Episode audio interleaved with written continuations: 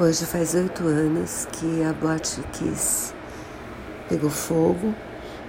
O incêndio foi iniciado por um disparo de fogos de artifício por uma banda que estava se apresentando.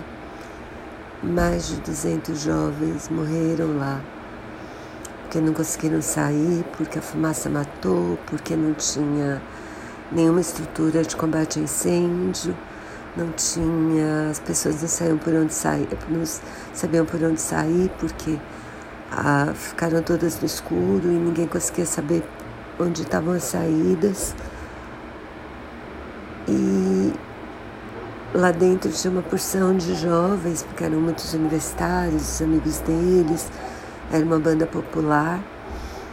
E hoje, oito anos depois, os bombeiros tinham deixado o bote funcionar, não tinham interditado apesar de saberem que não tinha, assim, que, que a boate era um marapuca, né? Era praticamente marapuca, assim, porque qualquer tragédia, ia, quer dizer, qualquer incêndio ia virar uma tragédia.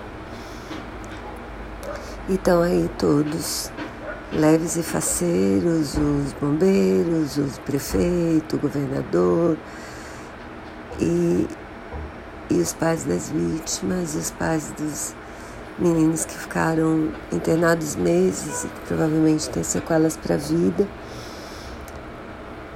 eles que sofrem.